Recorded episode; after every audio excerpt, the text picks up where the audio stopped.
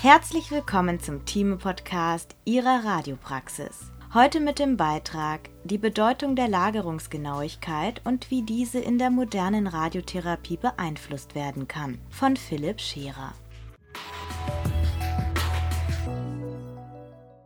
Im Mittelpunkt dieses Artikels steht vor allem die Erörterung der in einer Abschlussarbeit zum Master of Science Radiotherapy and Oncology enthaltenen und erarbeiteten Lerninhalte mit einer Zusammenfassung derselbigen.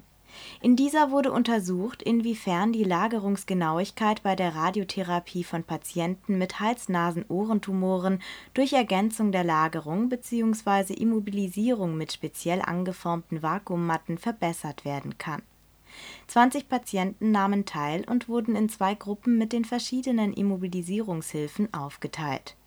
Zur Ergebnisfindung wurden die Daten aus der täglichen Lagerungsüberprüfung sowie die zu diesem Zweck aufgenommenen Bilder analysiert.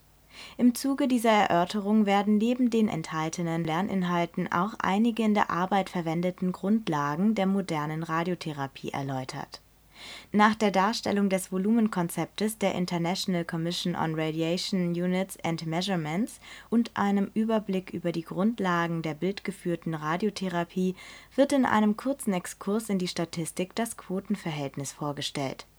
Abschließend werden die wichtigsten Ergebnisse der Abschlussarbeit präsentiert. Aufgabenstellung die ausgewählte Abschlussarbeit befasste sich mit der Evaluierung der Positionierungsgenauigkeit bei Patienten mit Hals-Nasen-Ohrentumoren mit oder zusätzlicher Vakuummatte.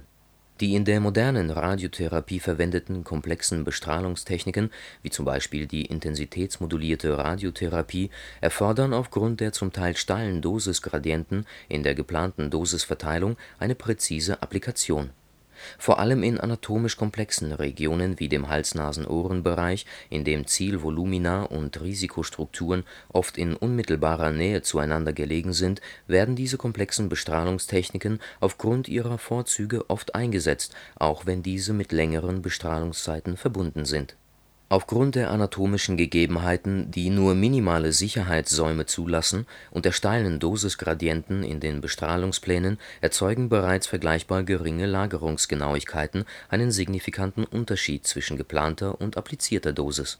Um eine präzise Applikation der errechneten Dosisverteilung gewährleisten zu können, ist eine exakte Lagerung und eine regelmäßige Überprüfung der Lagerung sowie der anatomischen Gegebenheiten notwendig in dieser Arbeit wurde analysiert, ob eine Erweiterung der Standardlagerung um eine Vakuummatte eine Verbesserung der Lagerungsgenauigkeit ermöglicht. Die korrekte Position der Vakuummatte wurde dabei mittels Hilfsmarkierungen, welche die Position relativ zu den restlichen Lagerungshilfen beschrieben, gewährleistet um die Lagerungsgenauigkeit zu vergleichen, wurde ein Projekt konzipiert, in dem 20 Patienten mit Hals-Nasen-Ohrentumoren in zwei gleich große Gruppen aufgeteilt und während der Therapie mit den verschiedenen Immobilisierungshilfen positioniert wurden. Es wurde die Hypothese geprüft, ob durch die zusätzliche Vakuummatte die gesamte Wirbelsäule sowie die Schultern zusätzlich gestützt und deren Lage daher genauer reproduziert werden kann eine zusätzliche kurz nach Studienbeginn eingeführte nicht geplante Unterteilung der Studiengruppen in jeweils zwei Subgruppen erfolgte durch die Verwendung eines neuen, weniger stark perforierten und somit rigideren thermoplastischen Materials. Dies schmälerte die Erwartung auf statistisch signifikante Ergebnisse, musste aber hingenommen werden um eine präzise Applikation der errechneten Dosisverteilung gewährleisten zu können, ist eine exakte Lagerung und eine regelmäßige Überprüfung der Lagerung sowie der anatomischen Gegebenheiten notwendig.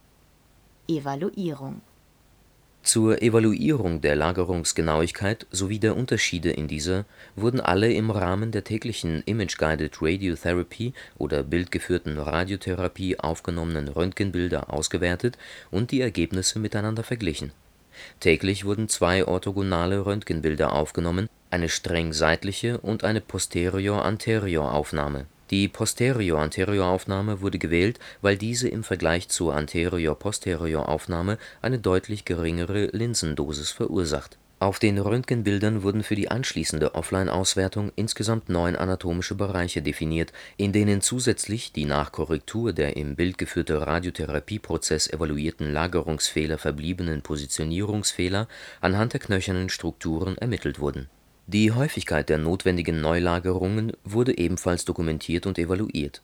Sobald die Radiologietechnologen und MTRA im Rahmen der bildgeführten Radiotherapie deutliche Lagerungsfehler erkannten, welche durch eine reine Korrektur der Tischposition nicht ausgeglichen werden konnte, wurde eine Neulagerung veranlasst. Anschließend wurde die bildgeführte Radiotherapie wiederholt. Zum Nachweis der unterschiedlichen Lagerungsgenauigkeit und zum Vergleich der Gruppen wurden die größtenteils nicht normal verteilten Datenmengen vereinfacht. Dafür wurde die Einhaltung bzw. Überschreitung einer theoretisch akzeptablen Lagerungsgenauigkeit pro Bereich bei der jeweiligen Bestrahlungsfraktion aus den Daten ermittelt und als neue dichotome Datenmenge verwendet. Als Bereiche mit den entsprechenden akzeptablen Lagerungsgenauigkeiten wurden der Kopf, Wirbelsäule sowie Oberkörper und Schultern gewählt. Geprüft wurde, ob alle im jeweiligen Bereich enthaltenen Regionen innerhalb der akzeptablen Lagerungsgenauigkeit lagen oder nicht Anschließend wurden aus diesen Daten Odds Ratios, auch Quotenverhältnisse genannt, errechnet. In dieser Studie konnte jedoch nicht untersucht werden, ob die zusätzliche Vakuummatte einen Einfluss auf die intrafraktionell entstehenden Lagerungsgenauigkeiten hat und inwiefern diese eine angenehmere, bequemere Immobilisierung darstellt. Um die in dieser Arbeit erarbeiteten Lerninhalte aufzuarbeiten, werden diese nun einzeln mit den dazugehörigen Hintergrundinformationen erläutert Abschließend werden die Ergebnisse kurz zusammengefasst. Die Posterior-Anterior-Aufnahme verursacht im Vergleich zur Anterior-Posterior-Aufnahme eine deutlich geringere Linsendosis. Welchen Einfluss hat die Lagerungsgenauigkeit auf die Radiotherapie? Definition der verschiedenen Volumina Gemäß den in den ICRU-Reports 29, 50 und 62 beschriebenen Vorgaben unterscheidet man in der Radiotherapie verschiedene Bereiche oder Volumina. Die mit bis zu 95 Prozent der vorgeschriebenen Herddosis bestrahlten Bereiche werden als Treated Volume bezeichnet und die restlichen bestrahlten Bereiche als Irradiated Volume. Das Clinical Target Volume beinhaltet das Gross Tumor Volume, also den Tumor selbst und dessen subklinischen Ausläufer das Planning Target Volume wird für die Bestrahlungsplanung verwendet und ist ein Volumen, welches das Clinical Target Volume so weit vergrößert, dass alle geometrischen Unsicherheiten abgefangen werden und somit die Absorption der vorgeschriebenen Dosis im gesamten Clinical Target Volume sichergestellt wird. Die geometrischen Unsicherheiten sind somit von großer Bedeutung für die Radiotherapie und können verschiedenste Ursachen haben zum einen ist die Gerätetechnik begrenzt und Sicherheitssäume können erzwungen werden, zum anderen stellen aber auch Organbewegungen oder aber die Lagerung des Patienten, welche kaum täglich 100%ig genau reproduziert werden kann, geometrische Unsicherheiten dar. Diese Unsicherheiten oder Ungenauigkeiten werden im Englischen meist als Errors bezeichnet. Im ICRU Report 62 werden diese Unsicherheiten in zwei Gruppen unterteilt der interne Sicherheitssaum umgibt das Clinical Target Volume und soll vor allem Organbewegungen, Änderungen des Füllungszustands bei Hohlorganen oder ähnliches kompensieren. Das um diesen Saum erweiterte Volumen wird als Internal Target Volume bezeichnet. Erst in einem weiteren Schritt wird der sogenannte Setup-Saum zum Interval Target Volume hinzugefügt, um Lagerungsungenauigkeiten, mechanische Ungenauigkeiten sowie dosimetrische Ungenauigkeiten zu kompensieren und das PTV zu erzeugen Ebenso sollen nach diesen Vorschriften alle Risikoorgane mit äquivalenten Sicherheitssäumen umgeben werden. Es entstehen sogenannte Planning Organ at Risk Volumes. Diese Erweiterung der jeweiligen Volumina kann jedoch auch Probleme erzeugen, vor allem wenn Strukturen in unmittelbarer Nähe zueinander liegen. In diesen Fällen entstehen unweigerlich Überlappungsbereiche und der Radioonkologe muss Prioritäten setzen dies wird besonders herausfordernd, wenn es sich um eine Überlagerung von Planning Target Volume und einer sehr kritischen Risikostruktur handelt, da hier Tumorkontrollwahrscheinlichkeit gegen kritische Nebenwirkungswahrscheinlichkeit abgewogen werden muss. Der Vollständigkeit halber sollte auch der im Jahr 2010 veröffentlichte ICRU Report 83 nicht unerwähnt bleiben. Dieser behandelt vor allem die durch Neuerungen wie die intensitätsmodulierte Radiotherapie notwendigen Änderungen er beinhaltet jedoch kaum Erweiterungen des Volumenkonzepts, die für die hier abzuhandelnden Inhalte von größerer Bedeutung wären. Durch moderne Bestrahlungstechniken wie der zuvor erwähnten intensitätsmodulierte Radiotherapie ist es möglich, komplexe Dosisverteilungen mit zum Teil steilen Dosisgradienten zu generieren Diese Techniken verlangen jedoch eine bestmögliche Reduktion jeglicher Unsicherheiten, um eine möglichst präzise Applikation der komplexen Dosisverteilungen zu ermöglichen. Gemäß den in den ICRU-Reports 29, 50 und 62 beschriebenen Vorgaben unterscheidet man in der Radiotherapie verschiedene Bereiche oder Volumina. Bestimmung der Sicherheitssäume Die zuvor beschriebenen geometrischen Unsicherheiten in den erwähnten Teilbereichen können auch nach der Art ihres Auftretens unterschieden werden. So kann es vorkommen, dass sich während der Bestrahlungsplanung ein Fehler einschleicht dieser wird folglich systematisch bei jeder Fraktion Wirkung zeigen und die Behandlung des Patienten bei jeder Fraktion gleich beeinflussen. Dieser Fehler wird als systematischer Fehler bezeichnet. Ebenso kann eine Ungenauigkeit aber zum Beispiel durch eine zufällige Fehlpositionierung verursacht werden. Diese Ungenauigkeit kann bei jeder Fraktion unterschiedlich groß sein und in verschiedenen Richtungen auftreten eine Aufteilung der geometrischen Ungenauigkeiten in zufällige und systematische Abweichungen ermöglicht auch eine Berechnung der Kompensation dieser benötigten Sicherheitssäume. Systematische Abweichungen haben, da es sich um wiederkehrende gleiche Abweichungen handelt, einen sehr starken Einfluss auf die im Gewebe absorbierte Dosis, da diese um den Betrag verschoben appliziert wird, während zufällige Abweichungen lediglich eine Art Verwischungseffekt auslösen Viele verschiedene, mehr oder weniger komplexe Verfahren zur exakten Bestimmung der notwendigen Sicherheitssäume wurden entwickelt eine der meistbenutzten, jedoch stark vereinfachten Formeln zur Berechnung des Sicherheitssaums geht davon aus, dass wenn eine 90-prozentige Wahrscheinlichkeit zur Applikation von 95 Prozent der Dosis im Clinical Target Volume erreicht werden soll, man die zu erwartenden systematischen Fehler mit einem Faktor 2,5 und die zu erwartenden zufälligen Fehler mit dem Faktor 0,6 multiplizieren muss, um in Summe auf den notwendigen Sicherheitssaum zu kommen der gesamte systematische bzw. zufällige Fehler wird dabei gemäß gaußscher Fehlertheorie berechnet, indem man die Wurzel aus der Summe der Quadrate der jeweiligen einzelnen Fehler zieht. Dies hat zur Folge, dass man sich, wenn der Gesamtfehler minimiert werden soll, vorwiegend auf den größten Einflussfaktor oder Einzelfehler konzentrieren muss, um eine möglichst effektive Reduktion zu erreichen um die Sicherheitssäume und das iterative Target Volume zu verringern, wurde daher in den letzten Jahren sehr viel geforscht, um unter anderem die Lagerungsgenauigkeit zu dokumentieren, zu verstehen und zu verringern. Das Mittel, um Zugang zu diesen Daten zu bekommen, war eine Bildgebung möglichst zeitnah zur täglichen Applikation der Bestrahlungsfraktionen Systematische Abweichungen haben einen sehr starken Einfluss auf die im Gewebe absorbierte Dosis, da diese um den Betrag verschoben appliziert wird, während zufällige Abweichungen lediglich eine Art Verwischungseffekt auslösen. Image-Guided Radiotherapy oder bildgeführte Radiotherapie In den Anfängen der Bildgebung an den Bestrahlungsgeräten standen spezielle Filmfoliensysteme, die zwischen zwei Kupferplatten hinter dem Patienten positioniert wurden damit konnte eine Verifikation des Bestrahlungsfelds und der Feldbegrenzungen durchgeführt werden. Ein genauer Positionsabgleich war aber nur schwer möglich, da aufgrund der hochenergetischen Strahlung mit diesen Filmen kein ausreichender Weichteilkontrast in den Bildern erreicht werden konnte. Lediglich starke Dichteunterschiede (z. B. durch Luft oder Knochen) konnten damit verlässlich abgebildet werden wie in der Diagnostik hielten jedoch auch in der Radiotherapie modernere Techniken Einzug und ermöglichen heute zum Beispiel mittels Electronic Portal Imaging Devices digitale Aufnahmen mit dem Therapiestrahl. Dank der modernen Detektoren und ausgefeilter Bildbearbeitungsalgorithmen können heute auch mit dem Therapiestrahl qualitativ hochwertige Bilder aufgenommen werden. Die in diesen Bildern enthaltene Bildinformation ist jedoch weiterhin deutlich schlechter als in Aufnahmen mit weniger hochenergetischer Strahlung aber auch Hybridgeräte wurden entwickelt und moderne Linearbeschleuniger sind inzwischen oft mit einem zusätzlichen Bildgebungssystem ausgerüstet.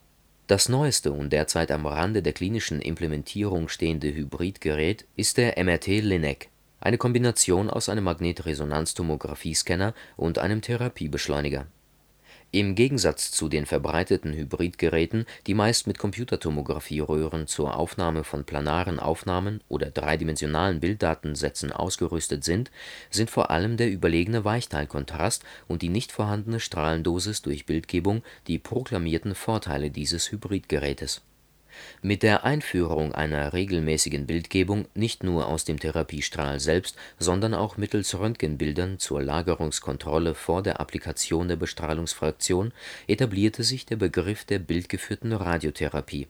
Im Folgenden ein grober Überblick über die für diese Therapie wichtigen Grundlagen. Den inzwischen großen Bereich kann man in verschiedene Kategorien unterteilen: nach der Art der Bilddaten bzw. den dazu verwendeten Modalitäten Online - versus Offline-Beurteilung der Bilddaten nach den angewandten Korrekturmethoden und Häufigkeit der Bildgebung. Mit der Einführung einer regelmäßigen Bildgebung etablierte sich der Begriff der bildgeführten Radiotherapie oder Image-Guided Radiotherapy. Welche Bilddaten können für die Image-Guided Radiotherapy eingesetzt werden? Hierbei sind inzwischen der Fantasie keine Grenzen mehr gesetzt die verwendeten Bilder werden mittels Ultraschall -, Licht - oder hochenergetischer Strahlung im Kilovolt - bzw. Megavolt-Bereich akquiriert. Neben der grundlegenden physikalischen Eigenschaft, dass weder Ultraschall noch Licht ionisierende Strahlung ist, haben die unterschiedlichen Systeme weitere Eigenschaften, die sich in Form von Vor und Nachteilen darstellen. Die folgende Aufstellung soll einen groben Überblick über einige dieser Eigenschaften bieten. Ultraschall der Ultraschall ermöglicht einen sehr guten Weichteilkontrast. Er hat jedoch den Nachteil, dass zusätzliche Systeme benötigt werden, um die Bilddaten räumlich exakt mit den Planungsdaten zu registrieren. Zusätzlich müssen die Nutzer eine gewisse Lernkurve durchlaufen, um nicht durch den Druck des Schallkopfs auf den Patienten eine Veränderung der Patientenanatomie in Relation zu den Planungsdaten zu verursachen. Bei den meisten Ultraschallsystemen ist es nötig, diese manuell zu bedienen. Dies schließt eine Bildgebung während der Bestrahlung aus Licht Licht kann die Oberfläche des Patienten nicht durchdringen und ermöglicht so nur einen Abgleich der Patientenoberfläche. Systeme, die mit Licht arbeiten, werden daher oft zur groben Überprüfung der Patientenpositionierung oder zur Darstellung und Überwachung von Atembewegungen genutzt. Ionisierende Strahlung Röntgenaufnahmen im Kilovolt-Bereich bieten als planare oder zweidimensionale Aufnahmen wenig Weichteilkontrast in der dreidimensionalen Bildgebung am Beschleuniger mittels Cone-Beam-Computertomograph wird ein ausreichender Weichteilkontrast erreicht, der nicht ganz an die Qualität einer Computertomographie heranreicht.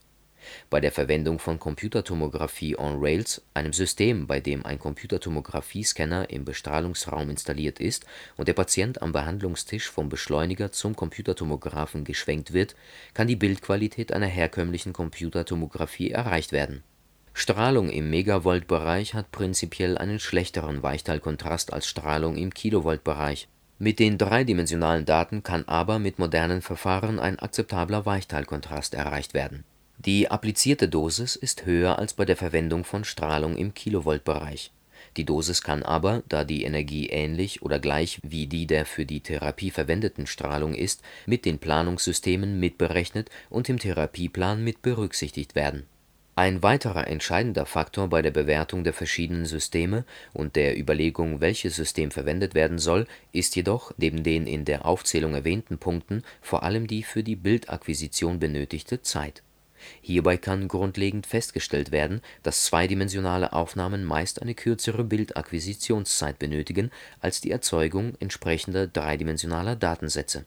All diese Systeme haben eines gemeinsam die mit diesen Systemen gewonnenen Bilddaten werden verwendet, um die Positionierung des Patienten zu überprüfen. Dazu müssen die Bilddaten in räumlichen Bezug zu den Bilddaten aus dem Planungsprozess gebracht werden und anschließend mit diesen registriert oder fusioniert werden.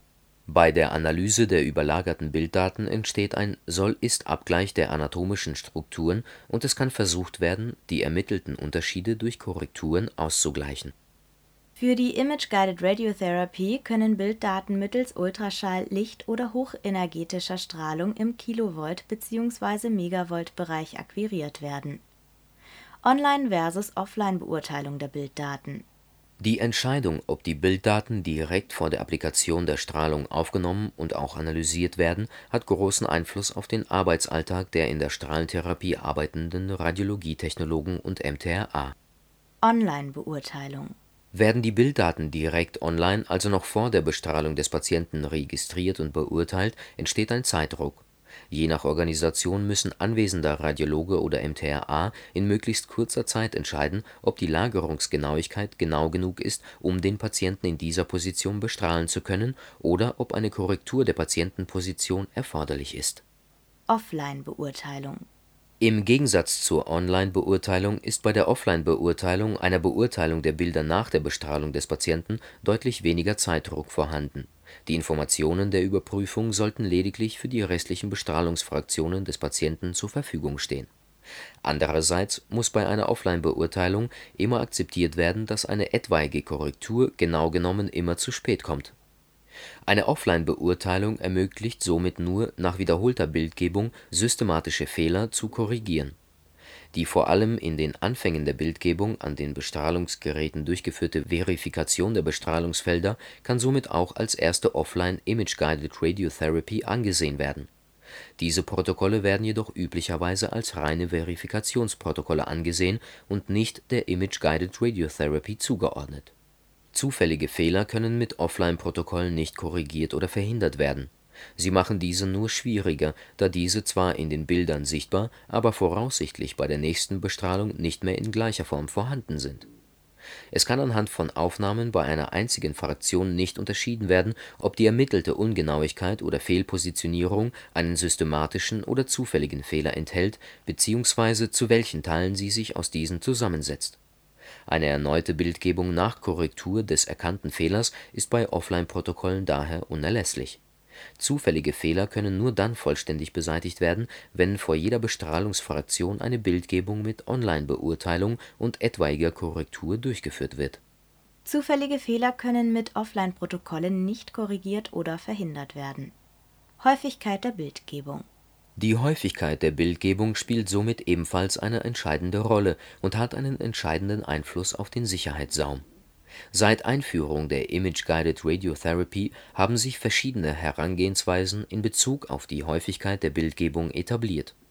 Die Bandbreite reicht dabei von regelmäßigen Kontrollen bis hin zu Protokollen, bei denen zum Beispiel in der ersten Woche täglich, dann wöchentlich eine Bildgebung durchgeführt wird, um dadurch systematische Fehler zu Beginn der Behandlung besser zu bereinigen Teilweise werden dabei auch Online und Offline-Protokolle mit unterschiedlicher Häufigkeit zu komplexen Protokollen vermischt.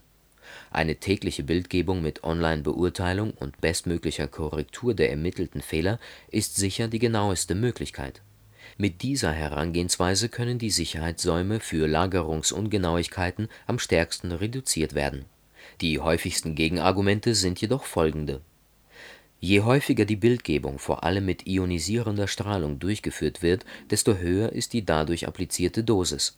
Auch wenn die durch die Bildgebung applizierte Dosis im Vergleich zu der für die Therapie verwendeten Dosis sehr gering ist, sind auch hier die Grundprinzipien des Strahlenschutzes anzuwenden.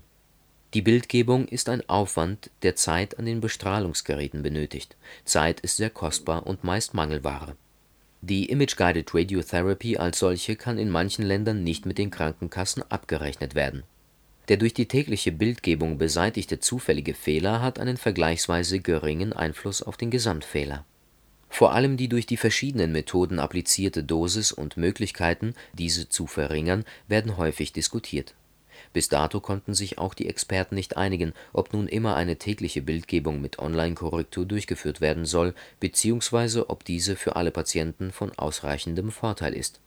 Es besteht jedoch ein Konsens, dass eine tägliche Bildgebung bei einigen Behandlungskonzepten, vor allem bei den Hochpräzisionsbestrahlungen oder stereotaktischen Bestrahlungen von Vorteil ist und somit, wenn möglich, auch durchgeführt werden sollte eine tägliche Bildgebung ist bei einigen Behandlungskonzepten, wie zum Beispiel bei der Hochpräzisionsbestrahlung oder der stereotaktischen Bestrahlung, von Vorteil. Korrektur der in der Image-Guided Radiotherapy ermittelten Unterschiede Nach dem Abgleich der Bilddaten und Ermittlung der Unterschiede gibt es unterschiedliche Herangehensweisen, ob bzw. ab wann die erkannten Unterschiede ausgeglichen werden Sogenannte Action-Level-Protokolle geben einen bestimmten Grenzwert an, ab welchem die erkannten Fehler korrigiert werden müssen. Liegen die Abweichungen unter diesem Grenzwert, wird der Patient ohne Korrektur bestrahlt.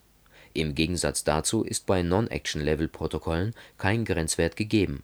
Bei diesen Protokollen wird bei jeder Fraktion korrigiert, auch wenn die erkannten Abweichungen sehr gering sind Des Weiteren stehen auch verschiedene Möglichkeiten der Angleichung des Ist an den Soll-Zustand zur Verfügung. Tischverschiebung Die einfachste Möglichkeit ist die Ermittlung von Tischverschiebungen. Hierbei wird versucht, mit rigiden Verschiebungen der Bilddatensätze eine bestmögliche Übereinstimmung zu erreichen. Einige Systeme ermöglichen zum Teil auch eine limitierte Korrektur von Rotationsfehlern, indem die Tischplatte, auf der der Patient positioniert ist, gedreht bzw. gekippt wird. Reichen diese Möglichkeiten nicht aus, muss der Patient neu gelagert werden, um Lagerungsfehler auszugleichen. Stammen die in der Überlagerung der Bilddaten gefundenen Unterschiede jedoch nicht von einer Lagerungsungenauigkeit, sondern zum Beispiel von anatomischen Veränderungen, muss gegebenenfalls ein neues Planungs-Computertomogramm akquiriert werden und der Plan des Patienten auf diesem neu berechnet werden. Diese Logik führte dazu, dass weitere Herangehensweisen in die Klinik eingeführt wurden eine der Herangehensweisen ist, dass anstatt den Patienten bzw. die Patientenliege zu verschieben, der Bestrahlungsplan bzw. die Begrenzungen der einzelnen Bestrahlungsfelder an die aktuelle Position des Zielvolumens angepasst werden. Diese Methode erlaubt einen Ausgleich von Verschiebungen und Rotationen bis zu einem gewissen Grad ist theoretisch auch die Kompensation von Ausdehnung und Schrumpfung möglich, da erst ab einer gewissen Veränderung der Feldgröße der Output-Faktor so weit verändert wird, dass sich die applizierte Dosis um ein nicht mehr akzeptables Maß ändert. Anpassung des Bestrahlungsplans an die veränderten Gegebenheiten (adaptive Radiotherapie). Eine weitere verbreitete Methode ist, den kompletten Plan an die veränderten Gegebenheiten anzupassen Versuche, einen neuen Bestrahlungsplan online an dem Bestrahlungsgerät und auf den am Bestrahlungsgerät akquirierten Bilddaten zu berechnen, sind noch im Versuchsstadium und die modernen, typischerweise komplizierten Bestrahlungspläne erschweren eine ausreichend schnelle Berechnung. Daher werden für diese Methode auch adaptive Radiotherapie genannt meist offline vorbereitete und errechnete Bestrahlungspläne verwendet Je nach Ergebnis der Bildgebung wird dann online am Bestrahlungsgerät der für diesen Tag optimale Plan ausgewählt und appliziert. Verbliebene Fehler In komplexeren anatomischen Regionen, in denen zum Beispiel voneinander unabhängige Bewegungen, Veränderungen des Füllungszustandes von Hohlorganen, Schwellungen oder ähnliches möglich sind, können dagegen auch mit ausgeklügelten Korrekturen meist nicht alle erkannten Unterschiede beseitigt werden vor allem bei größeren Bestrahlungsvolumina kann es aber vorkommen, dass die ermittelten Lagerungsungenauigkeiten nicht vollständig ausgeglichen werden können. Diese nach der Korrektur verbliebenen Unterschiede werden als Residual Errors oder verbliebene Fehler bezeichnet. Typischerweise sind die verbliebenen Unterschiede geringer, je rigider der Beobachtungsbereich ist bei der Bestrahlung einer Knochenmetastase am Oberschenkel sind die zu erwartenden Unterschiede eher rigider Natur und könnten durch Verschieben des Patienten und gegebenenfalls einfache Lagerungsadaptierung meist zur Gänze ausgeglichen werden. Bei größeren Zielvolumina in komplexen anatomischen Regionen sind die verbliebenen Unterschiede geringer, je ausgefeilter die Korrekturmöglichkeiten sind eine größtmögliche Kompensation wäre jedoch nur mit einer Planung auf den direkt vor jeder Applikation akquirierten Bilddaten möglich. In komplexeren anatomischen Regionen können auch mit ausgeklügelten Korrekturen meist nicht alle erkannten Unterschiede beseitigt werden. Hals-Nasen-Ohrentumoren als besondere Herausforderung Tumoren im Hals-Nasen-Ohren-Bereich stellen in der Radiotherapie eine besondere Herausforderung dar dies hat mehrere Gründe, wobei die anatomischen Gegebenheiten wohl die größte Schwierigkeit darstellen und gleich mehrere mögliche Probleme erzeugen. Die verschiedenen anatomischen Strukturen liegen relativ nah aneinander und es kommt unweigerlich zur Bestrahlung einiger Risikoorgane mit Dosen, die gewisse Nebenwirkungen erwarten lassen. Einige davon (Entzündungen und Infektionen der Mundschleimhaut, Veränderungen der Geschmackswahrnehmung oder Verminderung des Speichelflusses) sind für die betroffenen Patienten äußerst unangenehm Teilweise gehen Zielvolumen und Risikostruktur sogar direkt ineinander über oder liegen so knapp aneinander, dass die entsprechenden Sicherheitssäume zu Überschneidungen der Strukturen führen. Zusätzlich befinden sich im Hals-Nasen-Ohren-Bereich einige sensible Strukturen. Kritische Nebenwirkungen in diesen Strukturen können zum Teil sehr tragische und unwiderrufliche Auswirkungen für die Patienten haben die Minimierung der Lagerungsungenauigkeit bei Bestrahlungen im Hals-Nasen-Ohren-Bereich ist daher von besonders großer Bedeutung, da dadurch die Sicherheitssäume minimiert werden können. Die zu bestrahlenden Zielvolumina erstrecken sich zudem oft von der Schädelbasis bis in den supraklavikulären Bereich Dieser Bereich enthält viele mehr oder weniger unabhängig voneinander bewegliche Strukturen. Die Kombination von Größe des Zielvolumens und den vielen beweglichen Strukturen erzeugt eine Situation, in der die bildgeführte Radiotherapie kaum fähig ist, alle Ungenauigkeiten zu kompensieren. Nach der bildgeführten Radiotherapie sind daher oft in mehreren Bereichen verbliebene Fehler vorhanden. In einem nicht unwesentlichen Teil der Fraktionen sind diese von nicht akzeptablem Ausmaß und führen zur Notwendigkeit einer wiederholten Lagerung der Patienten, um eine akzeptable Positionierung zu erreichen. Dies führt zu einer deutlich erhöhten Dosis durch die wiederholte bildgeführte Radiotherapie und verlängert die für die Bestrahlung benötigte Zeit wesentlich Tumoren im Hals-Nasen-Ohren-Bereich stellen in der Radiotherapie eine besondere Herausforderung dar, da die verschiedenen anatomischen Strukturen relativ nah aneinander liegen und es unweigerlich zur Bestrahlung einiger Risikoorgane mit Dosen kommt, die gewisse Nebenwirkungen erwarten lassen. Odds-Ratio bzw. Quotenverhältnis und relatives Risiko Odds Ratio oder Quotenverhältnis ist eine statistische Methode, die in der Medizin bei Fallkontrollstudien oft verwendet wird, um nachzuweisen, ob ein vermuteter Einflussfaktor mit der Häufigkeit einer Erkrankung zusammenhängt. Es stellt ein Assoziationsmaß dar und wird vorwiegend für rein dichotome Gruppen und Daten verwendet ein Quotenverhältnis von 1 zeigt dabei gleiche Quoten, Werte kleiner 1 bzw. größer 1 weisen auf eine höhere Quote in der ersten bzw. zweiten Gruppe hin. Berechnet wird, wie der Name schon sagt, das Verhältnis der Quoten. Eine andere Möglichkeit ist dies mit einer Kreuztabelle zu beschreiben. Ein Quotenverhältnis größer 1 deutet zum Beispiel darauf hin, dass der Einflussfaktor mit einer höheren Quote an Erkrankungen zusammenhängt das Quotenverhältnis sollte immer mit einem 95%-Konfidenzintervall angegeben werden, je schmäler dieses ist, desto genauer ist das Ergebnis. Liegt der Wert 1 nicht innerhalb des Intervalls, so kann meist von signifikant unterschiedlichen Quoten ausgegangen werden, auch wenn dieser kein Maß für die statistische Signifikanz darstellt. Oft wird das Quotenverhältnis mit dem relativen Risiko verwechselt oder als solches missinterpretiert beim relativen Risiko wird aber der Quotient aus den Inzidenzraten, also ein Verhältnis der Wahrscheinlichkeiten, gebildet. Im oben angegebenen Beispiel wäre die Inzidenzrate. Ähnlich wie beim Quotenverhältnis zeigt ein relatives Risiko von 1 gleiche Wahrscheinlichkeiten in den Gruppen.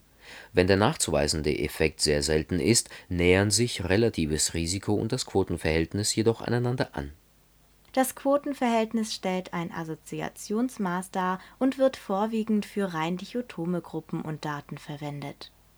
Ergebnisse, Diskussion und Schlussfolgerung der Abschlussarbeit Der Vergleich der bei der bildgeführten Radiotherapie ermittelten Verschiebungsvektoren zeigte keine signifikanten Unterschiede eine Gegenüberstellung der notwendigen Neulagerungen konnte bei Verwendung der zusätzlichen Vakuummatte eine Reduktion der Fraktionen, bei denen der Patient nach der ersten bildgeführten Radiotherapie neu gelagert werden musste, um knapp 13 Prozent aufzeigen. Die Auswertung der in dichotome Daten umgewandelten verbliebenen Fehler ergab Quotenverhältnisse, die in einigen Bereichen darauf hinwiesen, dass die Vakuummatten einen protektiven Faktor gegen das Überschreiten der akzeptablen Lagerungsungenauigkeit darstellen Betrachtet man alle Patienten, so konnten generell bessere Lagerungsergebnisse erreicht werden. Die Auswertung in den einzelnen Bereichen ergab vermehrt Fraktionen mit akzeptablem verbleibendem Fehler im Bereich der Wirbelsäule und der Schultern. In der Arbeit konnte somit nachgewiesen werden, dass durch den Einsatz des zusätzlichen Vakuumkissens grundsätzlich eine verbesserte Lagerungsgenauigkeit erreicht werden konnte des Weiteren zeigte sich, dass durch die Verwendung der Vakuumkissen eine Verbesserung der Schulterpositionierung erreicht werden konnte. Eine weitergehende Analyse der Rohdaten zeigte, dass vor allem Fehlpositionierungen nach Kranial verringert wurden. Die Untersuchung der Subgruppen zeigte jedoch, dass diese Verbesserung vor allem bei jenen Patienten eintrat, die mit dem weniger rigiden Maskenmaterial gelagert wurden. Die Quotenverhältnisse zeigten für diese Patienten gleichwertige Lagerungsergebnisse Einzig die Lagerungsgenauigkeit des Kopfs zeigte schlechtere Ergebnisse in der Gruppe mit Vakuumkissen, wobei dies höchstwahrscheinlich auf einen patientenspezifischen Faktor zurückzuführen sein dürfte. Eine genaue Auswertung diesbezüglich konnte jedoch aufgrund der geringen Patientenzahl nicht durchgeführt werden. Es muss generell darauf hingewiesen werden, dass die niedrigen Patientenzahlen und die Einführung der zusätzlichen Subgruppen die statistische Aussagekraft dieser Studie deutlich verringern Es zeigte sich auch eine nicht unwesentliche Streuung in den Daten pro Patient. Die Ergebnisse könnten daher durch patientenspezifische Faktoren verfälscht sein. Ein weiterer Faktor, der die Ergebnisse dieser Arbeit beeinflusst, ist, dass für die Lagerung der Patienten kein Indexing-System verwendet wurde. Solche Systeme fixieren die verwendeten Lagerungshilfen direkt am Bestrahlungstisch und ermöglichen eine täglich gleiche und festgeschriebene Position der Lagerungshilfen am Tisch und in Relation zueinander Indexing-Systeme bergen somit ein weiteres Potential zur Verbesserung der Lagerungsgenauigkeit, denn es könnte eine deutlich reproduzierbarere Position der Lagerungshilfen erreicht werden, als dies mit den in dieser Studie verwendeten Hilfslinien möglich ist. Es muss somit geschlussfolgert werden, dass weitere Untersuchungen mit einer größeren Anzahl von Patienten nötig sind, um die Ergebnisse zu untermauern und Ergebnisse mit einer belastbareren statistischen Aussagekraft zu erhalten eine Verringerung der Lagerungsungenauigkeit durch die Erweiterung der Immobilisierung mit einem Vakuumkissen ist jedoch aufgrund der vorliegenden Ergebnisse als höchst wahrscheinlich anzunehmen. Eine Verringerung der Lagerungsungenauigkeit durch die Erweiterung der Immobilisierung mit einem Vakuumkissen ist aufgrund der vorliegenden Ergebnisse als höchst wahrscheinlich anzunehmen. Kernaussagen in der beschriebenen Arbeit konnte bestätigt werden, welchen Stellenwert die bildgeführte Radiotherapie, aber auch die konsequente Lagerung der Patienten in der Radiotherapie hat. Es wurde deutlich auf die Notwendigkeit der Wahrnehmung der nach der bildgeführten Radiotherapie verbliebenen Lagerungsungenauigkeiten hingewiesen. Denn diese und die während der Bestrahlung auftretenden intrafraktionellen Ungenauigkeiten müssen weiterhin kompensiert werden, um eine adäquate Applikation der vorgeschriebenen Dosis zu erreichen die unterschiedlichen Modalitäten und der Einfluss der Frequenz der Bildgebung bei der bildgeführten Radiotherapie müssen gemeinsam mit den damit verbundenen Aufwänden, sowohl dem zeitlichen als auch dem finanziellen Aufwand und gegebenenfalls der zusätzlichen Strahlenexposition der Patienten in Betracht gezogen werden, um das optimale bildgeführte Radiotherapieprotokoll für den jeweiligen Patienten zu wählen die Definition der Volumina in der modernen Radiotherapie und das Wissen über die Möglichkeiten, die die bildgeführte Radiotherapie bietet, sind essentielle Grundlagen, die Radiologietechnologen und MTRA in der Radiotherapie brauchen der direkte Zusammenhang zwischen Lagerungsgenauigkeit und der daraus abzuleitenden Sicherheitssäume für die Bestrahlungsplanung ist vor allem bei der Verwendung komplexer Bestrahlungstechniken